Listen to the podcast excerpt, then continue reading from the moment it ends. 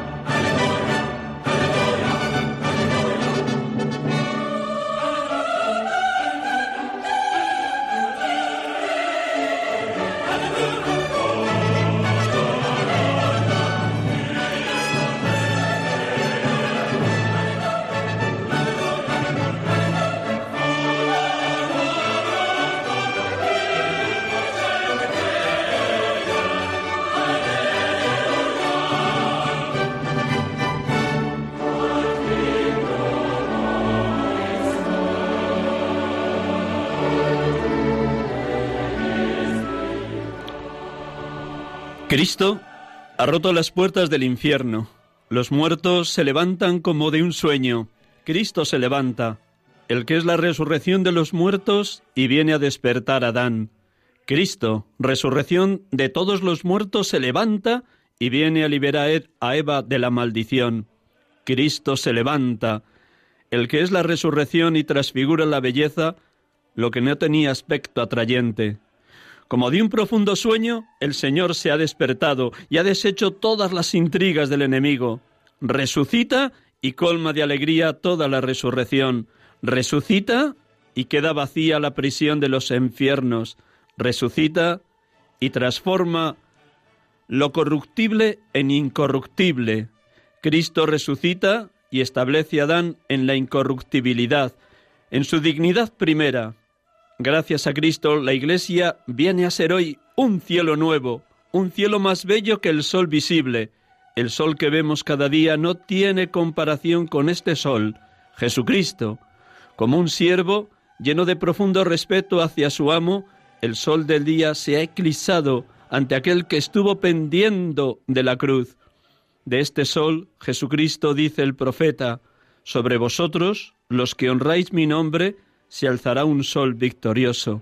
Por Cristo, sol de justicia, la Iglesia se transforma en cielo resplandeciente de muchas estrellas, nacidas de la piscina bautismal en una luz nueva. Este es el día que hizo el Señor.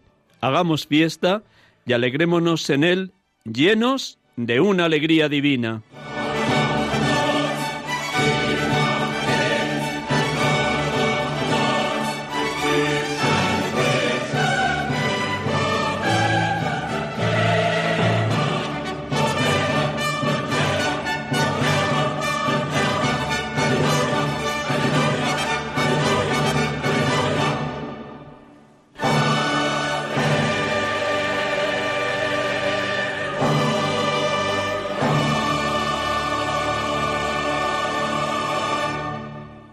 Queridos hermanos oyentes de Radio María, buenos, buenas tardes en esta tarde del domingo de Pascua de Resurrección del Señor. Bienvenidos a este programa, sacerdotes de Dios, servidores de los hombres, en esta tarde de domingo.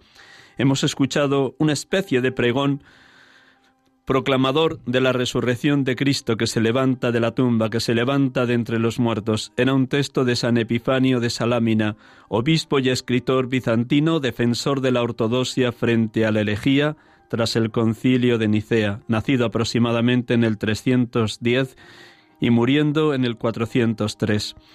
La Iglesia está llena de santos y santas que han sido pregonadores de la noticia más espectacular, más extraordinaria de la historia de la humanidad.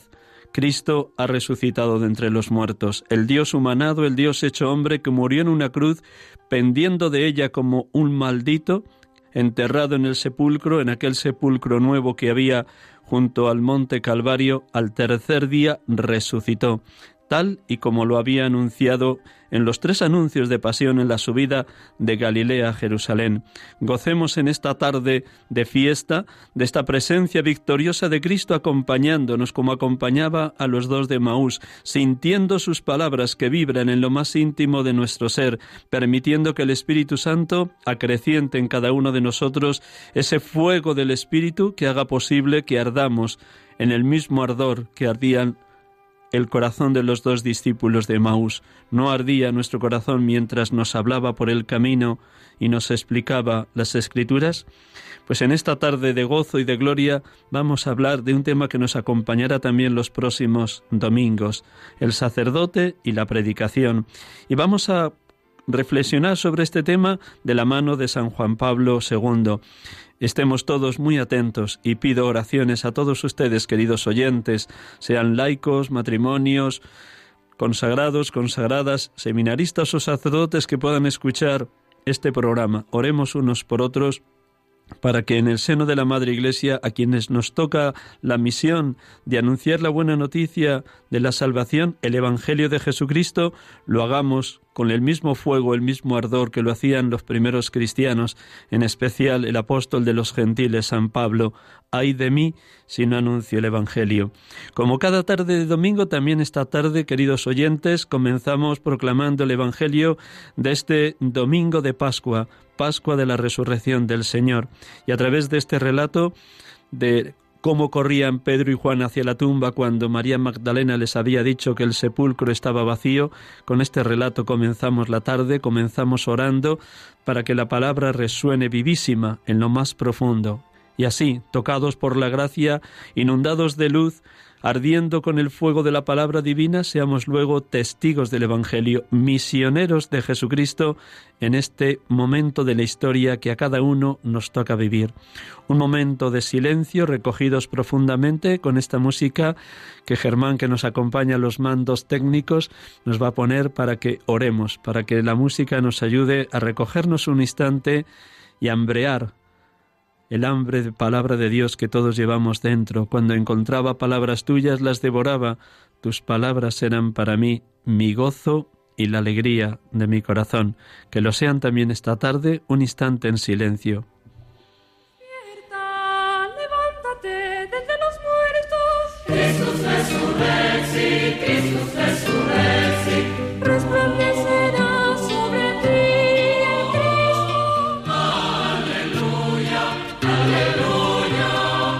Gracias al Señor.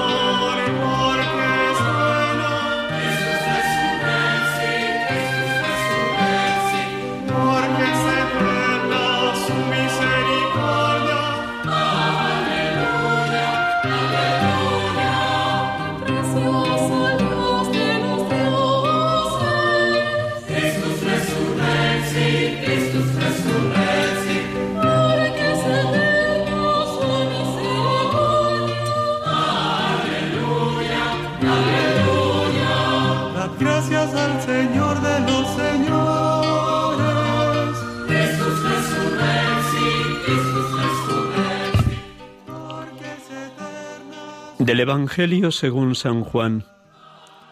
El primer día de la semana, María la Magdalena fue al sepulcro al amanecer, cuando aún estaba oscuro, y vio la losa quitada del sepulcro. Echó a correr y fue donde estaba Simón, Pedro y el otro discípulo a quien Jesús amaba. y les dijo, Se han llevado del sepulcro al Señor y no sabemos dónde lo han puesto. Salieron Pedro y el otro discípulo camino del sepulcro. Los dos corrían juntos, pero el otro discípulo corría más que Pedro. Se adelantó y llegó primero al sepulcro, e inclinándose, vio los lienzos tendidos, pero no entró. Llegó también Simón Pedro detrás de él, y entró en el sepulcro.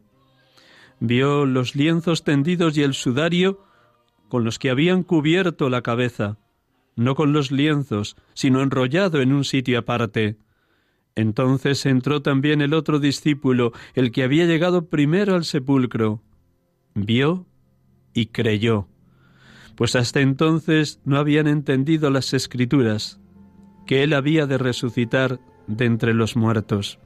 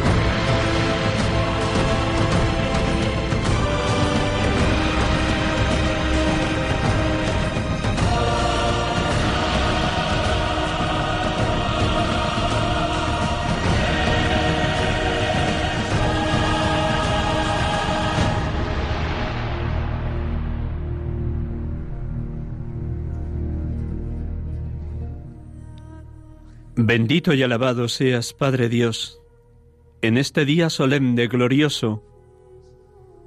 En tu Hijo amado has vencido el pecado y la muerte, nos has abierto las puertas a una vida nueva, nos has dado acceso al reino definitivo, nos estás iluminando con aquel que es el sol que nace de lo alto y que con su resurrección nos muestra tus infinitas entrañas de misericordia, nos saca de la tiniebla del mal y nos conduce por el camino de la paz.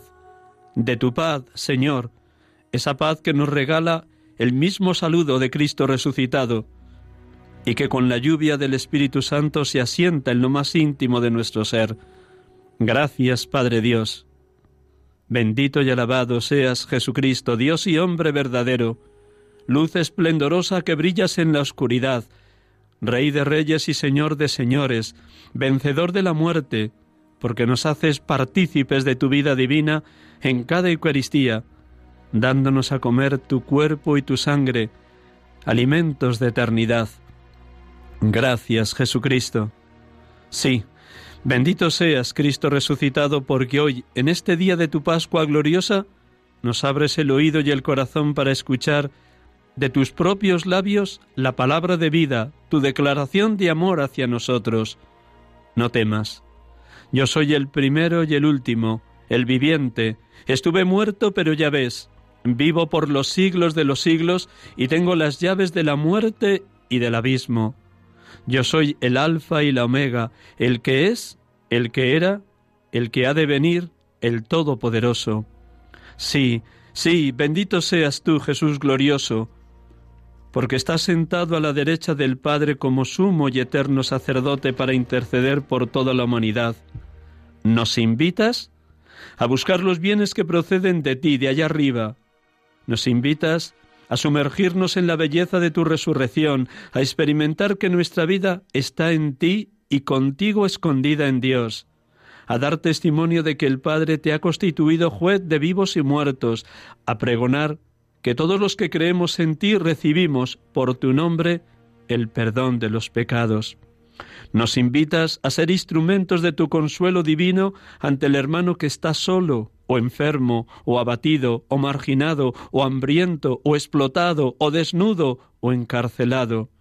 Gracias, gracias Jesucristo por capacitarnos hoy, en el día de tu Pascua, para ser testigos valientes y creíbles de tu verdad, de tu Evangelio, de tu muerte y de tu victoria definitiva sobre el poder de Satanás. Gracias, Cristo resucitado.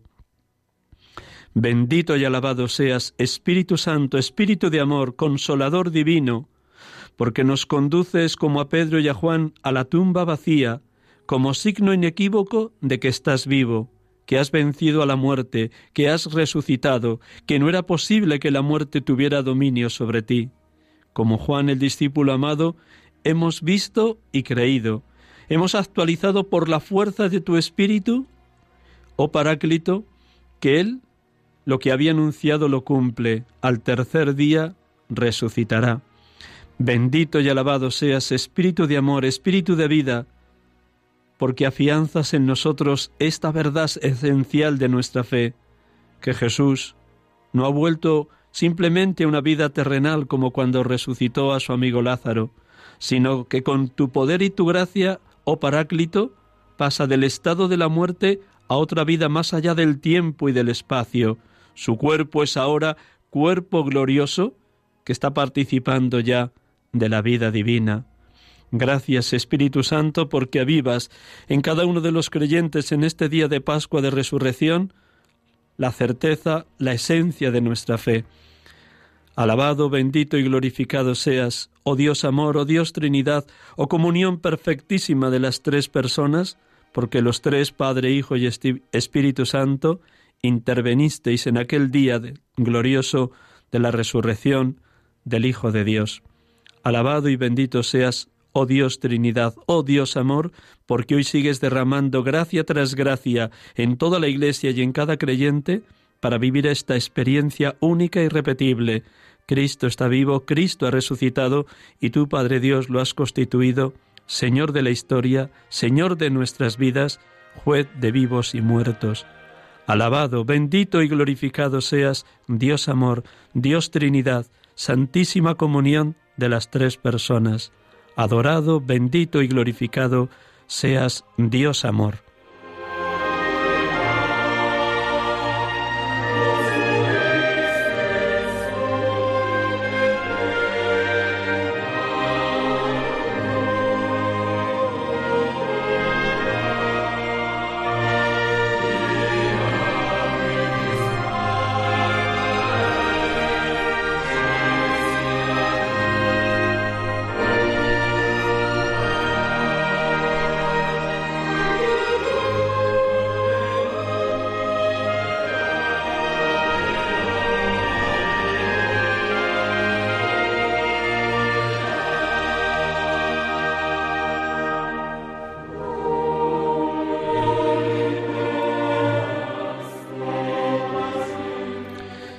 De nuevo saludo a todos los oyentes de Radio María en este su programa, sacerdotes de Dios, servidores de los hombres, en esta tarde de domingo aquí en directo desde los estudios de Radio María en Paseo Lanceros, en el barrio de Cuatro Vientos, en el sur de Madrid.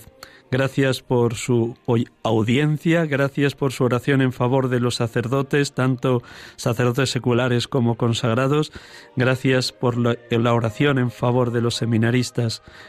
Que la gloria de Dios nos envuelva en su luz en esta tarde del domingo de Pascua de la resurrección del Señor. Comienzo con este programa de hoy después de esta oración en torno a las lecturas que han sido proclamadas en la Eucaristía, con otro texto bellísimo también de la segunda carta a los Corintios en su inicio, en su comienzo. Como bien saben, quienes hayan llevado adelante, hayan realizado, hayan vivido los ejercicios espirituales ignacianos, como San Ignacio de Loyola propone al ejercitante en la cuarta semana a la hora de contemplar la resurrección del Señor propone como clave para adentrarnos en las distintas apariciones que el ejercitante ha de considerar como ahora en la resurrección de Cristo se constata que la divinidad que parecía oculta en la pasión se manifiesta con toda su gloria y esplendor. Junto a esta consideración, una segunda, el oficio de Cristo resucitado es consolar. Y bien quisiera que esta palabra, el consuelo divino, el consuelo de Dios, como ya he rezado en la oración previa, llegue también a cada uno de ustedes, queridos amigos y oyentes, que el consuelo que es uno de los frutos del Espíritu Santo penetre, inunde, envuelva toda la persona, especialmente aquellos de ustedes que puedan estar pasando situaciones de enfermedad, de dolor, de tribulación, de oscuridad, de miedo, de angustia, de agobio. El oficio de Cristo resucitado es consolar. Cuanto más humildes seamos, cuanto más nos pongamos abiertos a la gracia de la amistad de Cristo y a la gracia de la fuerza y el poder del Espíritu Santo, tanto más nos inundará este don del cielo que es el consuelo de Dios.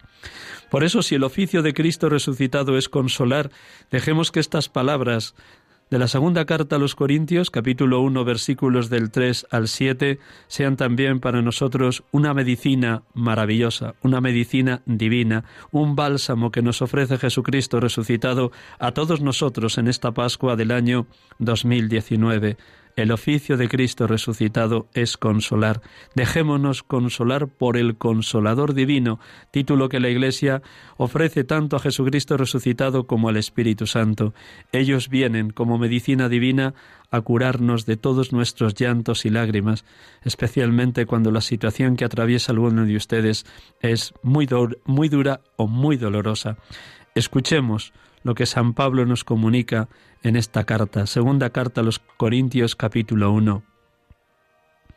Bendito sea el Dios y Padre de nuestro Señor Jesucristo, Padre de las misericordias y Dios de todo consuelo, que nos consuela en cualquier tribulación nuestra, hasta el punto de poder consolar nosotros a los demás en cualquier lucha, mediante el consuelo con que nosotros mismos somos consolados por Dios porque lo mismo que abundan en nosotros los sufrimientos de Cristo, abunda también nuestro consuelo gracias a Cristo. De hecho, si pasamos tribulaciones, es para vuestro consuelo y salvación. Si somos consolados, es para vuestro consuelo, que os da la capacidad de aguantar los mismos sufrimientos que padecemos nosotros. Nuestra esperanza respecto de vosotros es firme, pues sabemos que si compartís los sufrimientos, también compartiréis el consuelo. Queridos amigos y oyentes, así declara, nos habla la palabra de Dios, en este caso a través del apóstol de los gentiles, San Pablo, él mismo, que desde la cárcel escribe esta, esta, carta, que no sabe muy bien si saldrá vivo de la cárcel o no, si terminará mártir o le liberarán para ir recorriendo pueblos y ciudades en su itinerario de peregrino, de misionero, de predicador de la palabra, vive siempre en la esperanza de que más fuerte, más grande que cualquier atisbo de muerte está la gloria y la gracia de la resurrección de Jesucristo. Ocho, diez veces, todavía mejor, entre el verbo consolar y el sustantivo consuelo nos ofrece en este texto que acabo de proclamar la certeza de que Él vive esta experiencia. En medio de sus luchas, padecimientos, experimenta que la fuerza de Dios le trae esta medicina llamada consuelo. Que lo sea también para todos y cada uno de ustedes. Pues que el Señor lo tenga bien. El oficio de Cristo resucitado es consolar. También añado para que constatemos cómo personas que han estado muy cerca de los que sufren o de los más pobres de la tierra experimentaban también el consuelo de parte de Dios. Nadie mejor para llevarnos de la mano del consuelo en el momento actual que Santa Teresa de Calcuta. Ella nos dice, en el propio testimonio de su vida, en el contacto con los más menesterosos, dice Santa Teresa de Calcuta, recuerda que en la pasión de Cristo termina siempre con el gozo de la resurrección. Cuando sientas en tu corazón el sufrimiento de Cristo, recuerda que después vendrá la resurrección que brotará de la alegría de Pascua. Nunca permitas verte vencido por la pena que olvides, sino que estés siempre lleno de la alegría de Cristo resucitado. Y más adelante dice también, que el gozo de Jesucristo resucitado esté contigo, para que tu alma se llene de alegría. El buen Dios se ha entregado a nosotros. Alegría, dijo el ángel en Belén. Durante su vida Jesús quiso compartir su alegría con los apóstoles. Que mi alegría esté con vosotros. Alegría fue la característica de los primeros cristianos. San Pablo lo repite con frecuencia. Estad siempre alegres en el Señor. Os lo repito, estad alegres. Como respuesta a la gracia del bautismo, el sacerdote dice al recién bautizado, que puedas servir a la, la iglesia con alegría. Hermanos y hermanas, la alegría tiene que ser la nota fundamental de todo cristiano que se ha dejado invadir por la luz de Cristo resucitado y la fuerza, el poder y la gracia del Espíritu Santo. El propio Jesús así nos lo garantiza. Os daré una alegría que nadie os podrá quitar. Si el oficio de Cristo resucitado es consolar, la consecuencia de ese consuelo divino ha de ser ese fruto en el que tanto insisto en otros programas como es el fruto bendito de la alegría. Los siete primeros números de la exhortación apostólica del Papa Francisco, Evangelii Gaudium, están dedicados precisamente a la alegría. El número cinco lo expresa muy bien, muy bien, muy bien. El Evangelio donde deslumbra gloriosa la cruz de Cristo invita insistentemente a la alegría. Bastan algunos ejemplos. Alégrate, es el saludo del ángel Gabriel a María. La visita de María a su prima Isabel hace que Juan salte de alegría en el seno de su madre. En su cántico, María proclama Mi espíritu se estremece de alegría en Dios mi Salvador. Cuando Jesús comienza su ministerio público, Juan exclama Esta es mi alegría que ha llegado a su plenitud. Jesús mismo se llenó de alegría en el Espíritu Santo su mensaje es fuente de gozo. Os ha dicho estas cosas para que mi alegría esté en vosotros y vuestra alegría llegue a plenitud. Nuestra alegría cristiana bebe de la fuente de un corazón rebosante de amor. Jesús promete a sus discípulos, estaréis tristes, pero vuestra tristeza se convertirá en alegría. E insiste, volveré a veros, y se alegrará vuestro corazón, y nadie os podrá quitar vuestra alegría. Después de ellos, al verlo resucitado, se alegraron. El libro de los Hechos de los Apóstoles cuenta que en la primera comunidad cristiana tomaban el alimento con alegría. Por donde pasaban los discípulos había una gran alegría, y en medio de la persecución se llenaban de gozo. El eunuco de Candaces, antes de ser bautizado, siguió gozoso su camino y el carcelero se alegró con toda su familia por haber creído en Dios. ¿Por qué no entrar también nosotros en ese río de alegría? Esta pregunta nos deja el Papa Francisco en ese número 5 de Evangelii Gaudium. ¿Entraremos también cada uno de nosotros, queridos oyentes, en esta Pascua 2019 en el río de la alegría de Cristo resucitado? Nos quedamos con esa pregunta. ¿Entraremos verdaderamente nosotros en el río de la alegría cristiana? ¿En el río de la alegría que nos trae Cristo resucitado y la fuerza de su Espíritu? Pues dejemos un instante con esta música de fondo para que cada uno responda a esta pregunta.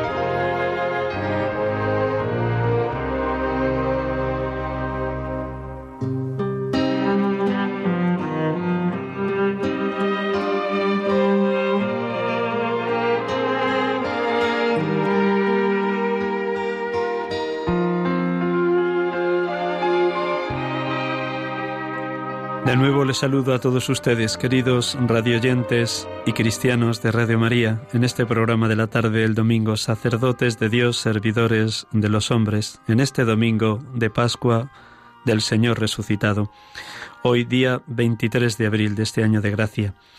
Al comienzo del programa les decía que trataríamos en los minutos que nos quedan de abordar un tema que también en próximos domingos iremos desarrollando con mucha más minuciosidad. Hoy solo lo presentamos.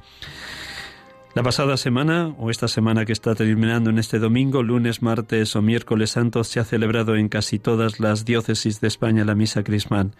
Esa misa que convoca el obispo, convoca a nuestro Señor Jesucristo a través del obispo para juntar a todo el presbiterio diocesano en torno a la figura de su pastor para consagrar los óleos santos que se emplearán luego en los distintos sacramentos de la Iglesia o para consagrar un altar.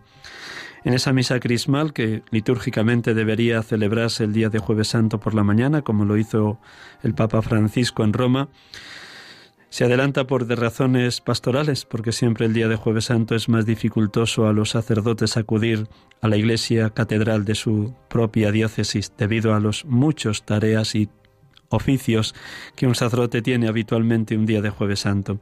El pasado martes, día 16, aquí en Madrid, en la Catedral de Nuestra Señora la Real de la Almudena, nuestro querido arzobispo y cardenal, don Carlos Osoro, nos regalaba al final de la Eucaristía un pequeño librito titulado Las huellas de un pastor, un pequeño librito que es una entrevista con el periodista y padre jesuita Antonio Esparado sobre un tema vital para la hora presente en la vida de la Iglesia y en la vida de los presbíteros, sobre la homilía, las huellas de un pastor sobre la homilía.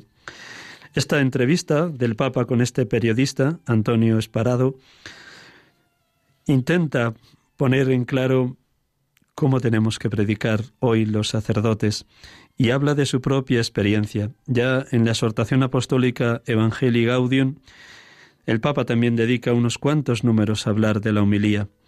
Hay un paralelismo muy grande, lógicamente, entre este librito y lo que fue también la exhortación apostólica. La ventaja quizá del librito y de la entrevista es que habla muy en primera persona de cómo él prepara las homilías y de cómo él predica. Podríamos partir de una frase de nuestro Señor Jesucristo que creo que es clave para todos los predicadores. De la abundancia del corazón habla la boca, de lo que rebosa el corazón habla la boca. Por eso nos dice el Papa en ese número 135 de Evangelii Gaudium, la homilía es la piedra de toque para evaluar la cercanía y la capacidad de encuentro de un pastor con su pueblo. La homilía puede ser realmente una intensa y feliz experiencia del Espíritu, un reconfortante encuentro con la palabra, una fuente constante de renovación y de crecimiento.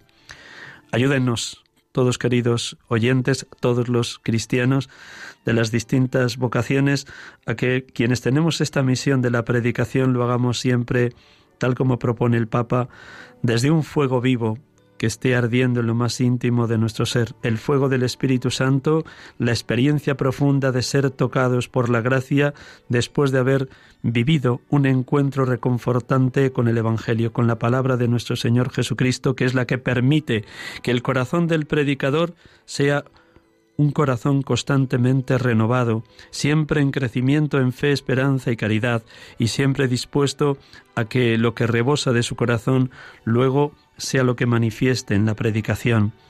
El Papa pone como ejemplo a la propia persona de Jesús. En él nos tenemos que fijar todos los predicadores, porque Jesús hablaba con autoridad.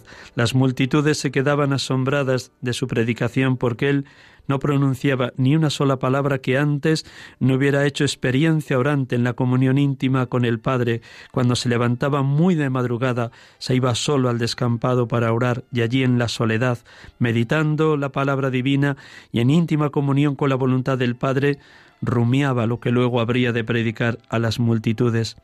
Eso mismo es el ejemplo también de San Pablo, el apóstol de los gentiles. Hablaba con fuerza porque vivía muy dentro la palabra divina, porque se dejó ganar por la fuerza del Espíritu y la verdad de Dios. Y la verdad para un cristiano como para un predicador no es una teoría, ni una ideología, ni una fórmula de pensamiento, es una persona, el mismo Cristo. Yo soy el camino, la verdad y la vida. En toda preparación de una homilía o de una predicación, el sacerdote o el que predique ha de ser un profundo escuchador de la palabra. Las multitudes que escuchaban a Jesús se quedaban maravilladas, embebidas de esa palabra que brotaba con fuerza, con autoridad, porque como he dicho antes, no pronunciaba ni una sola palabra que antes no hubiera sido hecha experiencia de vida, de amor, tanto en el amor al Padre como en su entrega a los enfermos, leprosos, mendigos y a cuantas gentes se acudían a él. Hablaba con autoridad porque su palabra estaba explicitando lo que antes en íntima comunión con el Padre y con los más necesitados había rumiado en el silencio. Ahí tenemos también el ejemplo de nuestra Madre, de la Virgen María, tal como lo dice bellísimamente San Lucas cuando los pastores fueron a adorar al niño. María, por su parte, conservaba todas las cosas meditándolas en su corazón. El propio Jesús, cuando elige a los doce para que le acompañen a lo largo de su vida pública, les dice claramente cómo les ha elegido, les ha llamado para que estuvieran con Él y para enviarles a predicar. Es estando con Él, en íntima comunión con Él, escuchando su palabra, viendo sus signos, como luego, al ser enviados, ellos mismos predicarían lo que habían visto y oído. Tendremos hoy también credibilidad los predicadores en la hora presente si somos capaces de proclamar la palabra de Dios desde lo más íntimo que hayamos vivido el diálogo con Dios, en obediencia a su voluntad, en constante abandono en sus manos, como Jesús en la cruz.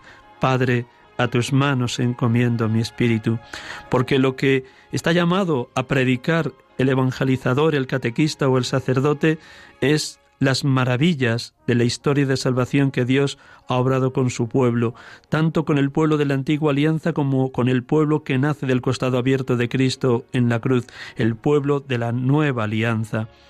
Es de esa historia de salvación y de los prodigios y maravillas de lo que hemos de predicar, nunca de uno mismo, nunca de verdades o teorías que pueden estar pululando en la cultura o en la sociedad, sino siempre aquello que antes íntimamente hemos dialogado con el Padre.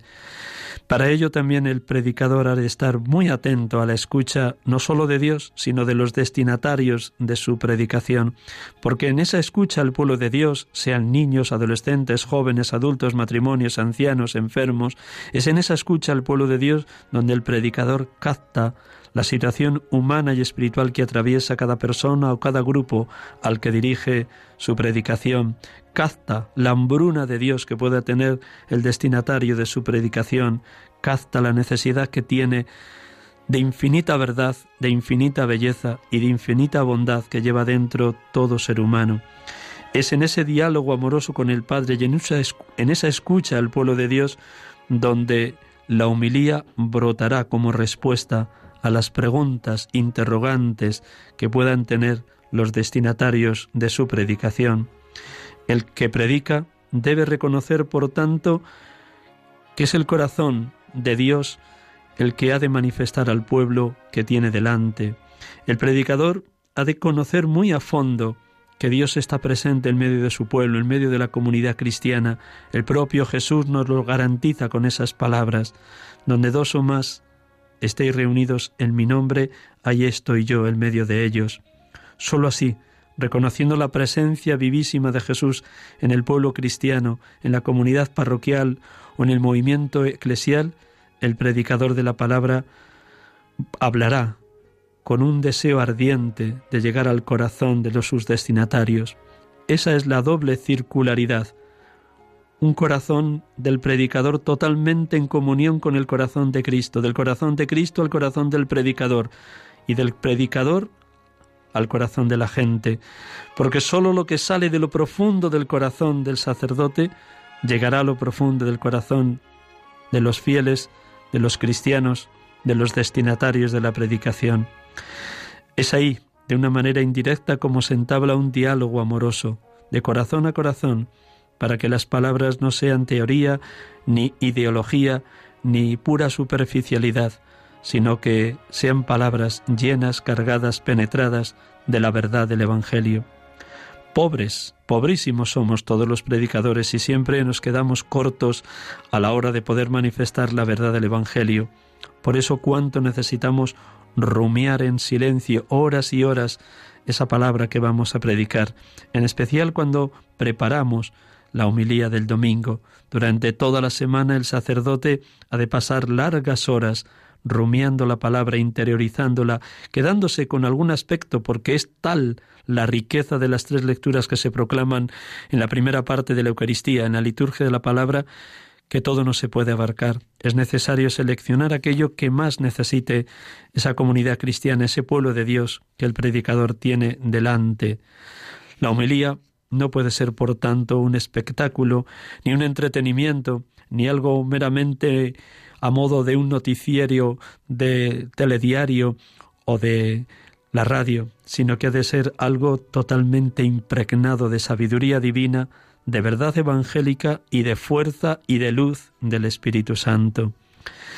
Porque de quien se habla y a quien se predica es del viviente, del resucitado, y nunca mejor que poderlo decir en este domingo de domingo de resurrección. Por eso también el sacerdote que predica ha de hacerlo de una manera breve, concreta, directa, de tal manera que no se convierta nunca en una charla ni en una clase de teología, sino que ha de mantener un diálogo de corazón a corazón, de tú a tú, mirando las caras de sus oyentes para detectar que realmente se está sembrando palabra de Dios, buena noticia de salvación, se está respondiendo a los interrogantes y a la búsqueda de los destinatarios de esa predicación o de esa humilía. Solo así, siendo breves, concretos y directos, haremos posible que se encienda el corazón de los oyentes, de los fieles, de los cristianos que participan de esa Eucaristía, aunque también es verdad que la predicación no abarca sólo lo que es la humilía dentro de la Eucaristía. Hay otros muchos ámbitos donde por fortuna el sacerdote puede y debe ser pregonero de la buena noticia de la salvación, un retiro, unos ejercicios espirituales, o cualquier otro ámbito donde la palabra de Dios se proclama y es comentada con la hondura, la belleza y la profundidad con la que los primeros apóstoles también a tiempo y a, destiempo, que diría San Pablo, anunciaban el Evangelio de Jesucristo. Es en ese contexto de un diálogo amoroso, primero con Dios y desde Dios y por la fuerza del Espíritu con los destinatarios, con la asamblea litúrgica, cómo se podrá ayudar al pueblo de Dios, a la comunidad cristiana, a entrar en comunión con Cristo. Antes de la comunión eucarística está la comunión con la palabra, la comunión con la verdad que se proclama en el mismo Evangelio que antes ha sido también proclamado dentro de la liturgia de la palabra. Y es con esa verdad del Evangelio como el corazón de los creyentes puede quedar totalmente transformado. Y así, al salir de la Eucaristía o de la predicación o de la charla o de la meditación, el que ha recibido la palabra pueda decir, de la abundancia del corazón habla la boca, pueda decir esto del sacerdote o del predicador de la palabra. No siempre el predicador, salvo en el ámbito de la Eucaristía, debe ser o puede ser el sacerdote. Dios quiera, y concluyo, que todos nosotros, queridos hermanos, cuando escuchamos y meditamos la palabra, cuando escuchamos una buena predicación, podamos hacer nuestra la exclamación de los dos discípulos de Maus, tal como decía al inicio del programa. ¿No ardía nuestro corazón mientras nos hablaba por el camino y nos explicaba las escrituras? Vamos a dar paso cinco minutitos nada más a los oyentes que quieran intervenir en este domingo de resurrección del Señor de una manera muy breve, porque andamos hoy muy escasos de tiempo, pero si alguno de los oyentes quiere hacer una pregunta o quiere expresar la opinión de cómo vivimos hoy la experiencia de la predicación los sacerdotes, pues animo a los oyentes de Radio María que quieran expresar su opinión o sencillamente preguntar algo. Hacemos un instante de silencio, les recuerdo el teléfono que todos ustedes me imagino que ya tienen ahí muy cerca por si quieren hacernos una pequeña aportación. El teléfono de Radio María para llamar en directo al programa 91 00 5 9419. 91 005 9419. Dejamos un momento con esta música para que aquel que se sienta invitado por el Espíritu a preguntar o aportar algo nos ofrezca la riqueza de su aportación.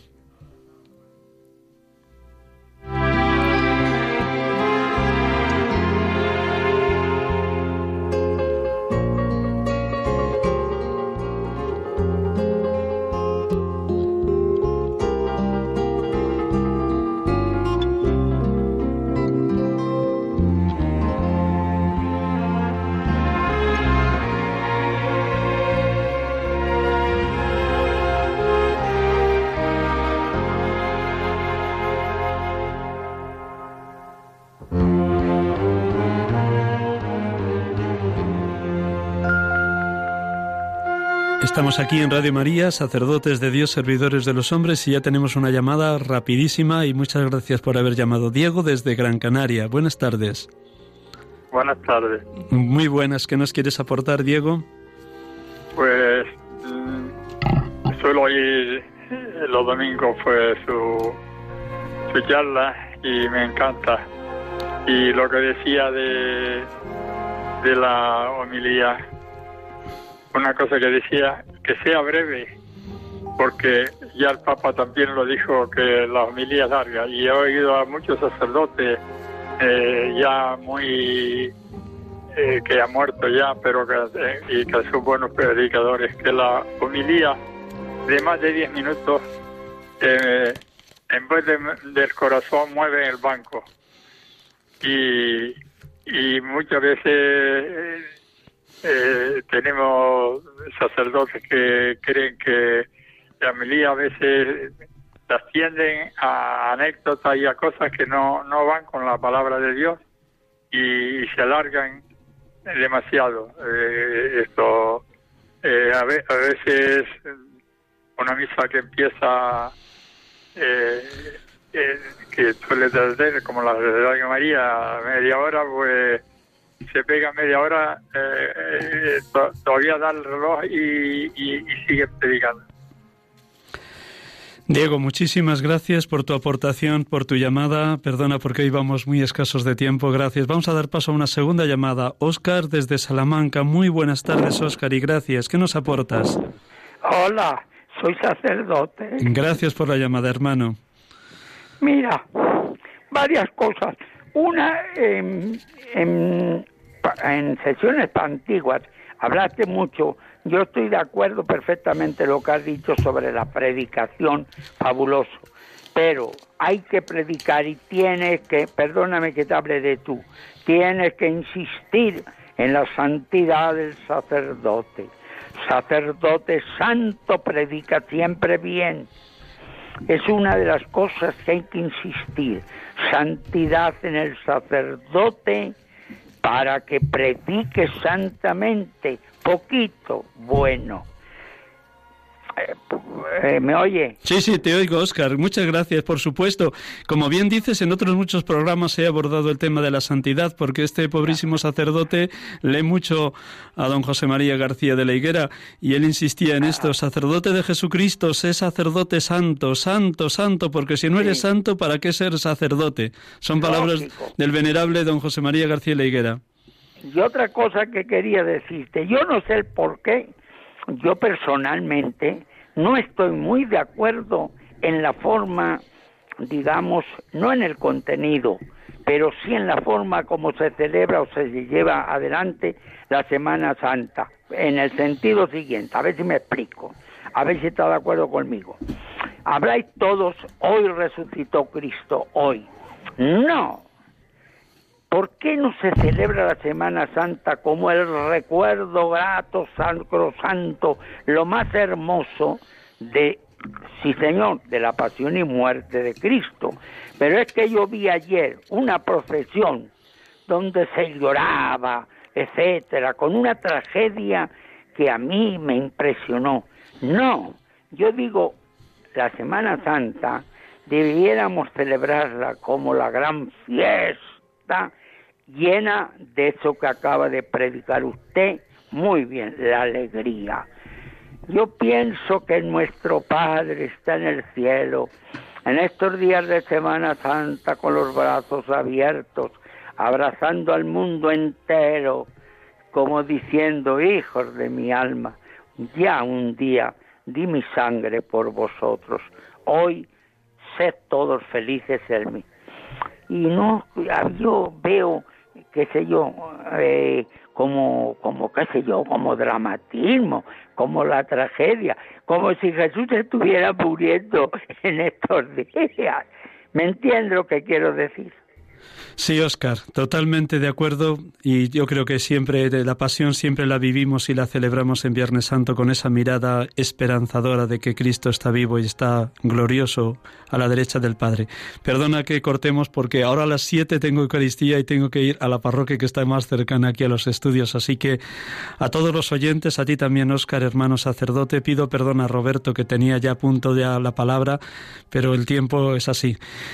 Muchas gracias a todos los oyentes. Oramos unos por otros que el Señor nos haga vivir esta cincuentena pascual con esa clave que nos ofrecía San Pablo en 2 Corintios 1. El oficio de Cristo resucitado es consolar. Muy buenas tardes, Dios les bendiga. Gracias por orar por los sacerdotes y seminaristas y hasta el próximo domingo, si Dios quiere. Dios les bendiga a todos. Un abrazo.